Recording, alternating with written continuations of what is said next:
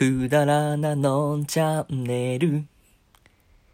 どうも皆さん、おはこんにちばんは、のんです。はい、のん。ということでね、えー、今日も、えー、昔話読み聞かせやっていきたいと思います。前回桃太郎でしたけれども、今回は、バーッと調べてみて、サルカニ合戦を言おうかなって。言おうかな。読み聞かせようかなって思います。サルカニ合戦ね。あ、ちなみにすいません。はじめましての方、どうも、のんです。えっ、ー、と、このチャンネルでは、えー、昔話、日本の昔話と今後、ちょっと海外の昔話っていうんですか？グリム童話っていうんですか？ちょっとよくわからないですけれども、そういうものもね、あの、読み聞かせしながらで、僕が個人的に気になったところをね、突っ込み入れながら、話脱線しながら、気ままにのんびりやっていこうかなって思います。では、早速、サルカニ合戦、読みたいと思います。よろしくお願いします。昔々あるところに、猿とカニがありました。ある日、猿とカニはお天気がいいので、連れ立って遊びに出ました。あ、二人ってお友達なんですね。その途中、山道で猿は柿の種を拾いました。柿ピーかな？柿ピー、柿ピーだったら育たないですね。ダメですね。柿の種。またしばらく行くと、川のそばでカニはおむすびを拾いました。これ、おむすび拾うってなかなかなシチュエーション でしたよね。あれですかね、あの、おむすびコロリンのおじいさんが実は近くにいた説がありますよね、これ。よく拾いました、カニさん。カニは、こんないいものを拾ったと言って猿に見せますと、猿も、私だってこんないいものを拾ったと言って、ん？私、猿も、あ、猿が女の子？ん？猿？でも男って、あれかな？なんか紳士的なね、私って、そういうことか。えと言って、柿の種を見せました。けれど猿は本当はおむすびが欲しくってならないものですから、カニに向かって、どうだ？この柿の種と取り替えっこしないか？と言いました。でもおむすびの方が大きいじゃないか？とカニは言いました。でも柿の種はまけば芽が出て木になっておいしい実がなるよと猿は言いました。そう言われるとカニも種が欲しくなってそれもそうだなと言いながらとうとう大きなおむすびと小さな柿の種と取り替えてしまいました。詐欺師のやり口ですね。猿。で、カニもすぐ騙されるタイプですね。これちょっと将来が危ぶまれる詐欺。詐欺師ってすごいですよね。なんであんな、なんか新しいものが出るたびにうまいことちょっと騙す手口を考えるというかでもうねは流行りっていうんですかね。なんかそういうのが過ぎるともうすぐバーッと次に切り替えたいって。いやーね親玉がなかなかつかならないつかつかならないって。捕まらないって話ですからね。世の中も怖い部分はなかなかありますよ。えっ、とここかな。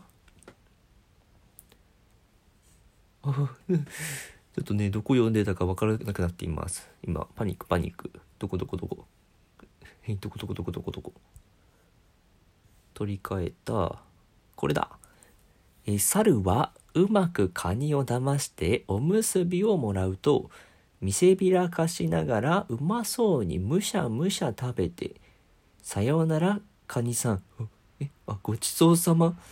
このセリフめっちゃ怖くないですか？ここだけ切り取ったらなんか、カニ食ったみたいになりません？めっちゃ怖今ゾッとしました。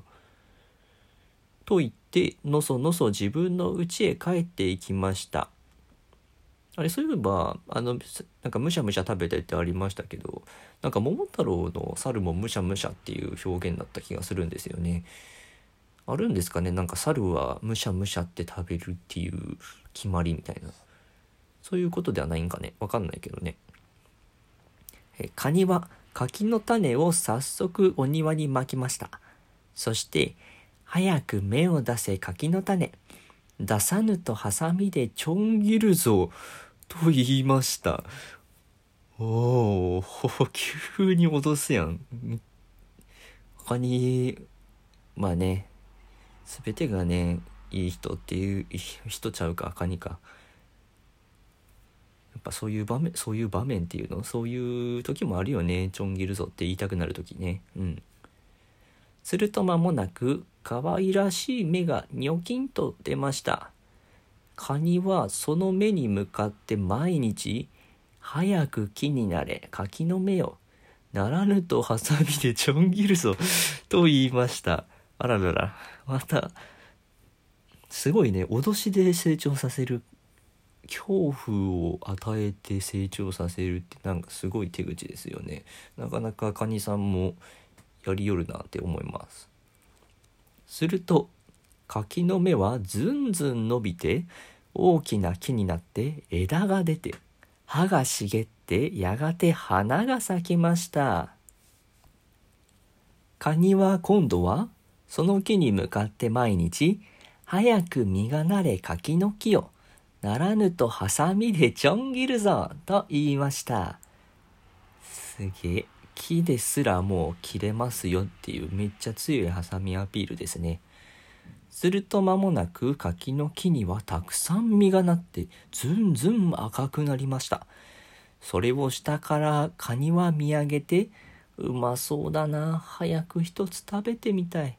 と言って手を伸ばしましたが、精位が低くって届きません。今度は木の上に登ろうとしましたが、横ばいですから、いくら登っても登っても落ちてしまいます。とうとうカニも諦めてそれでも毎日悔しそうに下から眺めていました木登り皆さんやったことあります？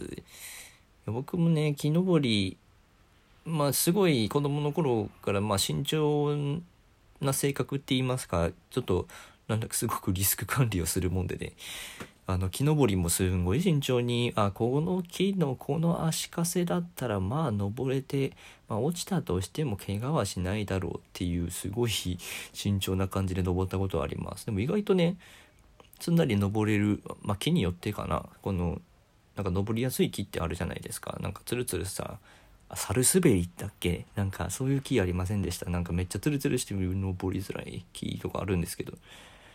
そういうのでねよく登りましたね。落ちたと落ちたことはないですがあのー、ちょうどよく毛虫をガシって持ってしまったことがあったのは結構トラウマです。僕の中で。すいませんね。ちょっとゾッとしました。わーい。ということでね。続き。するとある日猿が来て鈴なりになっている柿を見上げてよだれを垂らしました。そしてこんなに立派な実がなるならおむすびと取り替えっこをするのではなかったと思いました。まあね、猿の発案ですからね。まあここもね、まあ、カニさんのすごいところですよ。やっぱり、できないことはないというか、できるって信じてやり続けるからこそ達成できるっていうところありますからね。それを見てカニは、猿さん眺めていないで登って取ってくれないか。お礼には柿を少しあげるよ。と言いました。猿は閉めた。と言わないばかりの顔をして言ってないのか。すごい鍵括弧でね、閉めたって書いてあるんですけどね。言ってないんね。びっくり。えよしよし、取ってあげるから待っておいで。と言いながら、するする木の上に登っていきました。そして枝と枝との間にゆっくり腰をかけて、まず一つ、うまそうな赤い柿をもいで、わざと、どうもおいしい柿だ、と言い、むしゃむしゃ食べ始めましたカニは羨ましそうに下で眺めていましたがおいおい自分ばかり食べないで早くここへも放っておくれよ。と言いますと猿はよしよしと言いながらわざと青い柿をもいで放り出しました。意地悪ですね。カニは慌てて拾って食べてみますとそれは渋くって口が曲がりそうでした。おう慌てて拾ってた。あれ？これ当たる？あ後ほどかな？ちょっとえなんか僕の中のイメージではん？投げた柿ぶつかったいってみたいな。あれかな？ちょっと後々出てくるのかな？ネタバレでしたね。すいませんね。いや渋柿食べたことあります？僕幼少期あの家の裏側裏庭でもないなんかすごい何とも言えないスペースがあってそこにね柿の木があったんですよ。で柿毎年ねなってやっぱ子供の頃って果物なんかなってると食べたくなりません？なんかそういうのもあって勝手に思い出ちょっと食べてみたらね渋柿でねもううわ渋いってもう本当に渋いってなるんですよ。いや懐かしいですね。甘い柿はやっぱり美味しいですからね。毎年楽しみでしたねあの時。うんうん。